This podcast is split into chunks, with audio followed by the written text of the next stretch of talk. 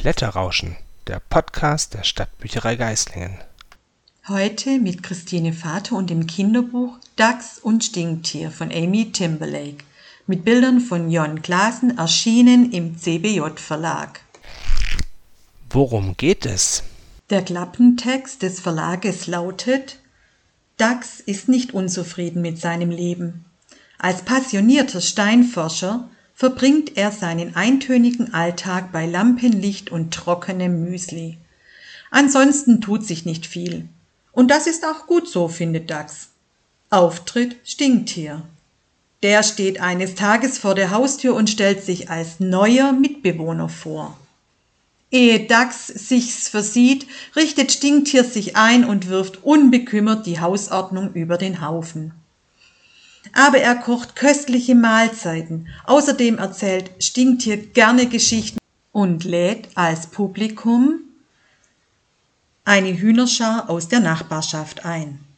Ein Haufen Hühner in seinem stillen Haus, Dax ist zutiefst erschüttert. Er will seinen grauen Forscheralltag zurück, komme, was da wolle. Erst als Dax die Hühner und das Stinktier vertrieben hat, muss er erkennen, wie sehr er sie vermisst. Doch wie soll er sie wiederfinden? Was begeistert dich an dem Buch? Amy Timberlake bearbeitet in dieser Erzählung die tiefe Irritation, die eine durchbrochene Routine in einem eingespielten Alltag hinterlässt. Die Welt und natürlich Stinktier draußen ist kompliziert und fordert von Dax Neugier und Spontanität, die so glaubt Dax, er einfach nicht hat. In ihm kommt durch Stinktier Abwehr und Sehnsucht auf. Und dieses Gefühlsdrama beschreibt Amy Timberlake so empathisch, weise und wundervoll. Ich war so berührt von der Geschichte und den wundervollen Schwarz-Weiß-Illustrationen von Jon Glasen.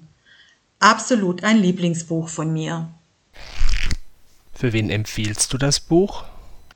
Empfohlen ab sechs Jahren für Leser von Nickel und Horn oder für Wünsche ans Universum.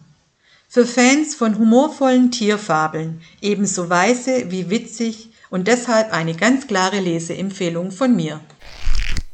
Das war Blätterrauschen, der Podcast der Stadtbücherei Geislingen. Bis zum nächsten Mal.